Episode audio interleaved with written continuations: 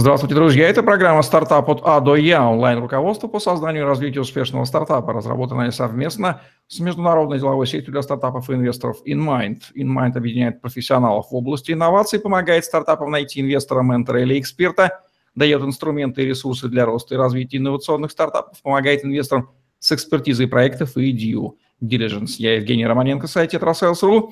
И наш спикер сегодня Вадим Дозорцев, ведущий эксперт по управлению продажами в России, консультант, управляющий партнер консалтинговой компании Berner Stafford, более 20 лет в продажах, в консалтинге с 2000 года, автор методологии Sales Drive Management, книг и публикаций, создатель блога salesdrive.guru, спикер на отраслевых конференциях, ведущий радио Mediametrics. Вадим, приветствую вас.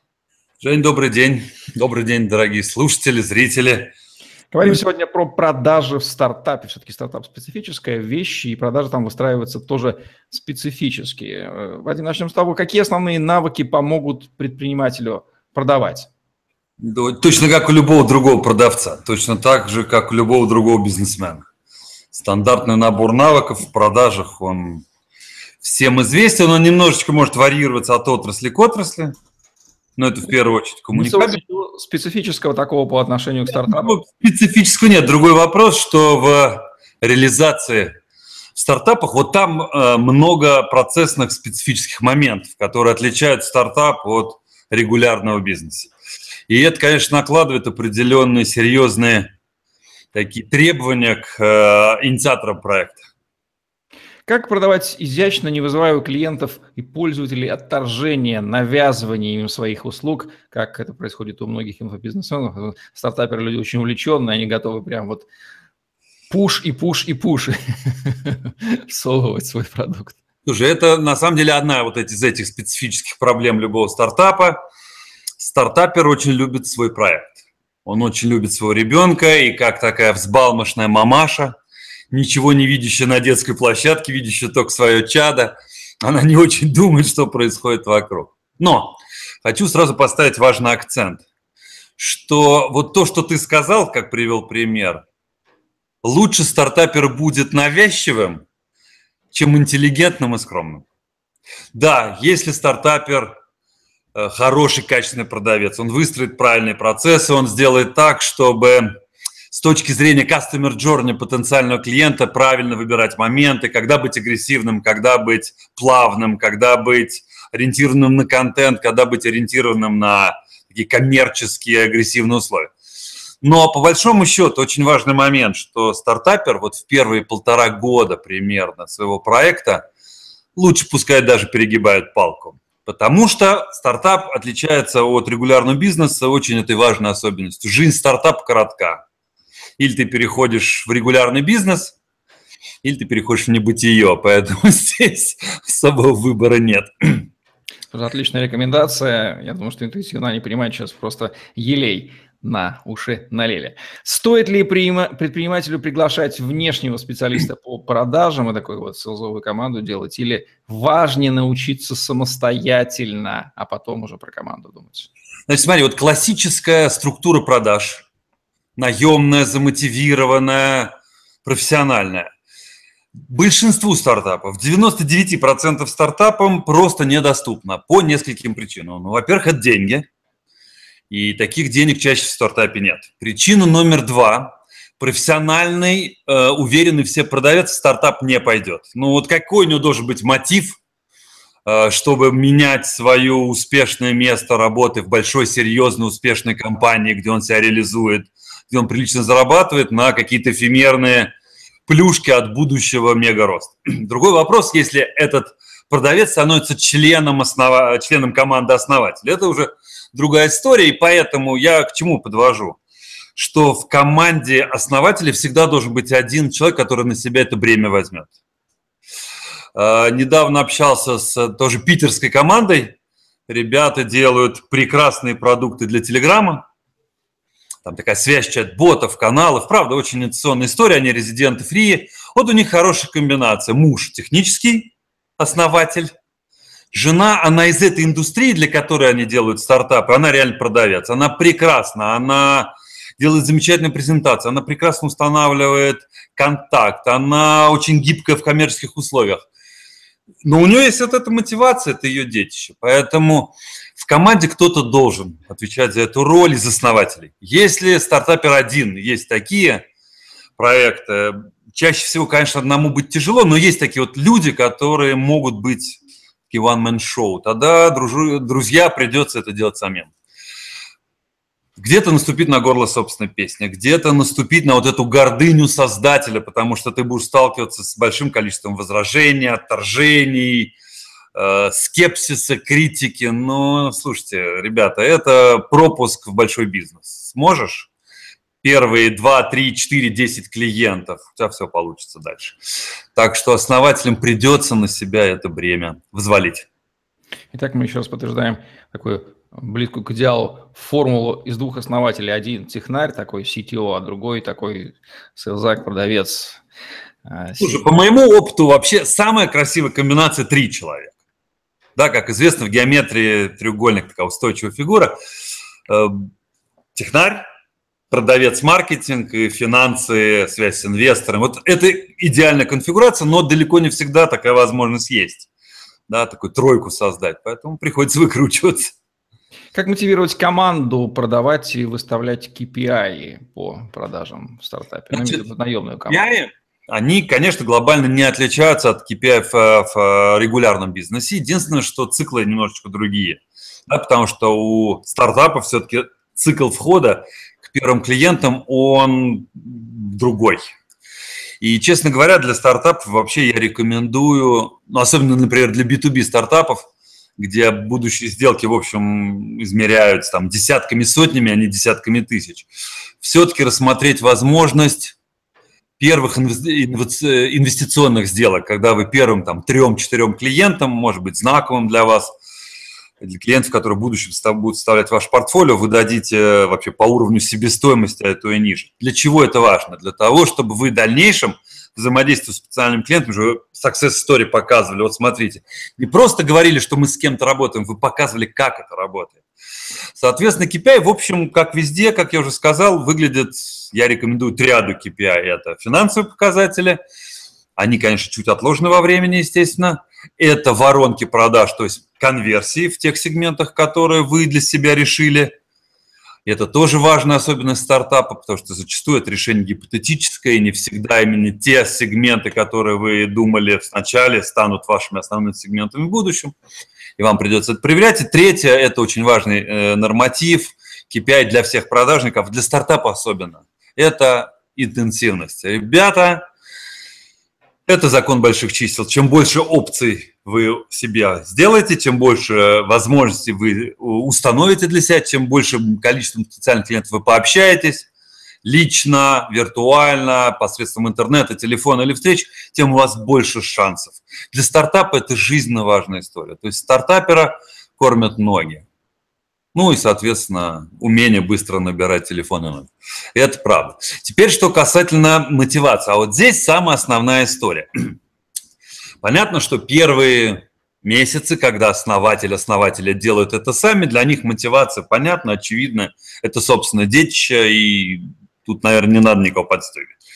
Хотя я часто вижу примеры, что основатели, получив несколько успешных проектов, несколько успешных проектов, они почему-то расслабляются.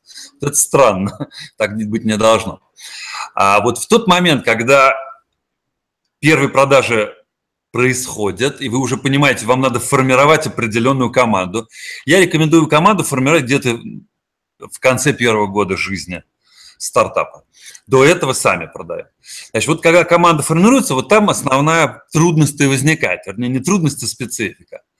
Денег дать серьезный фикс нет. Соответственно, вы должны привлекать людей за счет вот будущего роста, за счет серьезного, серьезной переменной составляющей, но это очевидно и понятно.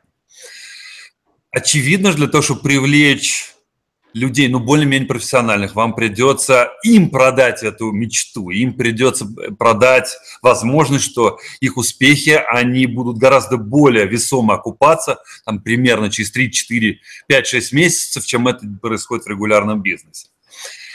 Если все происходит, и продажи начинают расти, то в какой-то момент вот эта большая переменная часть становится очень высокой С одной стороны, это плюс, потому что э, люди, поверящие вам, начинают прилично очень зарабатывать. Но в этот момент вы получаете серьезный удар по, по экономике. Пока еще стартапы. Вот тут еще проблема, что пока это не регулярный бизнес, уверенно стоящий на ногах, пока это все-таки, пусть уже набирающий мышцы, но стартап. И для вас вот этот рост издержек, связанных с переменным вознаграждением, начинает быть очень тяжелым. И в какой-то момент основателям придется принимать жесткое решение. И вот тут вот важный момент, что примерно через полтора-два года успеха стартапа команду продавцов меняют. Почему? Потому что меняют систему вознаграждения, делая большую часть постоянной, э, уменьшая переменную часть, ну, для того, чтобы привести в состояние баланса экономику проекта. И вот чаще всего происходит замена команды, потому что многие талантливые, успешные продавцы этого не выдерживают, они говорят, ну как же так, вы нас срезаете, мы уйдем. Бояться этого не нужно, это нормальная история, э, так что это вот особенность стартапа. Другой вопрос, что если кто-то из этой команды успешных продавцов хочет все-таки остаться с вами, сделать карьеру у вас, ну, вы уже с ним индивидуально договоритесь о возможном карьерном росте, это вполне легитимная история. Но вот замена команды чаще всего происходит. Бояться этого не нужно, это нормально. Собственно, к сделкам приводит активность, активность маркетинговая, маркетинговая и продажная. Первая отвечает за лид-генерацию, вторая, собственно, за конверсию и повторные продажи. Как синхронизировать эти усилия, даже когда эти роли выполняются одними и теми же людьми и разными людьми, дабы нигде ничего не, не было упущено, узкое место не образовалось? А, давай начнем, когда все вроде бы уже начинает расти, и есть разные люди, да, потому что привести примеры про разных людей проще. Значит, я являюсь большим поклонником концепции Customer Journey, да, путешествия клиента, соответственно, нарисовав карту, карты движения ваших клиентов к сделкам, вы можете очень четко оптимизировать свои процессы и в процессах распределить роли понимая, где, за какой участок путешествия клиента отвечает какая роль. Значит, э, есть два очень мощных перехода от роли к роли.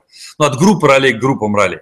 Значит, первая роль – это маркетинг, лид-генерация. Э, который, цель которых порождать лиды, порождать запросы, порождать возможность роли sales, устанавливать контакты, дальше взаимодействовать. Значит, вот эта точка, она регулируется понятными тремя KPI. Количество лидов, стоимостью лидов, это важный момент, да, потому что иногда лиды есть и даже хорошие, качественные, но очень дорогие, и там важно смотреть на так называемый long time value клиента, окупится ли это в будущем. Вот этот арбитраж, вот это решение, оно всегда за топ-менеджерами, ну, в стартапе это, естественно, основатель. И очень важная история, очень важная история – это качество лида. Качество соответствует тем гипотезам сегментов целевых аудиторий, которые основатели делают на старте. При этом тут важный момент, тут надо быть очень гибким, потому что активность маркетинга может приводить к тому, что будут появляться новые сегменты. Надо их проверять тоже, потому что очень часто вот это есть понятие пивот, э, в поворот в стартапе, он чаще всего его ассоциирует с изменением продукта как такового, но зачастую это в том числе изменение позиционирования на ту или иную целевую аудиторию. Бояться этого не нужно. Значит, вот третий KPI – количество, стоимость и качество лида. Соответственно, sales роль, она как бы является заказчиком и говорит, ребята, дайте мне эти лиды, и я дальше начну их конвертировать в деньги. Хотя надо отдать должное, что часть лидов генерят сами sales роли, осуществляя холодные контакты. Поэтому тут вот просто так перекинуть на маркетинг не получится. Очень важная история – это переход от sales к роли сервис. Да, то есть, когда сделки сделаны, мы их обслуживаем, поддерживаем, то определенная роль сервисная очень важна. Для стартапа она важна не только оказанием определенного уровня сервиса, но и получением обратной связи от первых потребителей, B2B, B2C, потому что первый потребитель стартапа, они-то являются, да, вот этой вот лакмусовой бумажкой. Именно они дают первые потребители свои очень корректные замечания.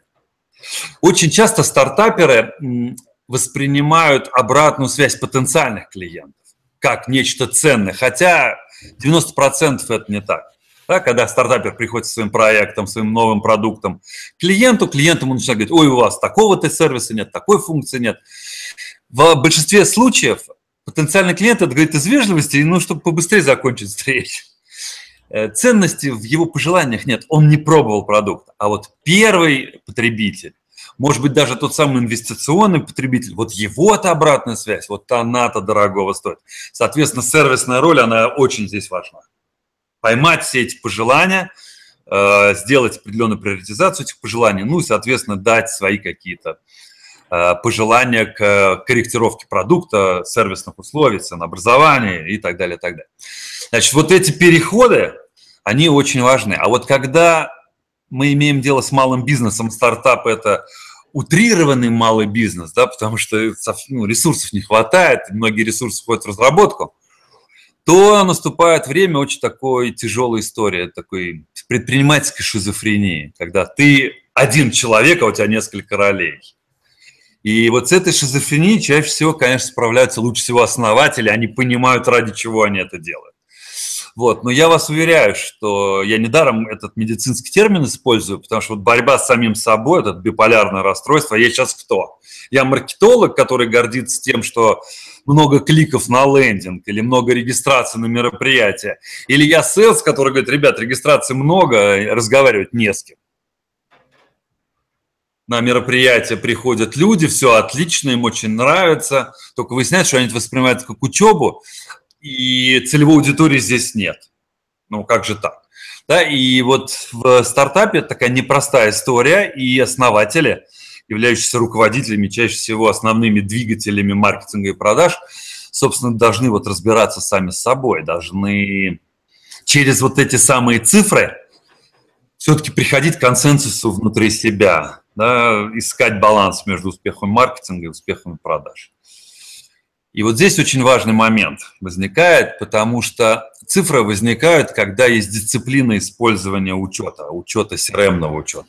Когда мы фиксируем свои активности, мы фиксируем все лиды, мы фиксируем действия с ними и так далее. Поэтому основатели здесь как бы сами показывают пример будущим своим продавцам. Вот эта гигиена базы данных очень важна, потому что анализ этих данных, собственно, и даст вам потом путеводную нить, куда свой проект новый вести. Повторюсь, основное отличие стартапа от регулярного бизнеса у стартапа особых шансов на повторные, на, скажем так, на повторные шансы вероятности очень невысокая.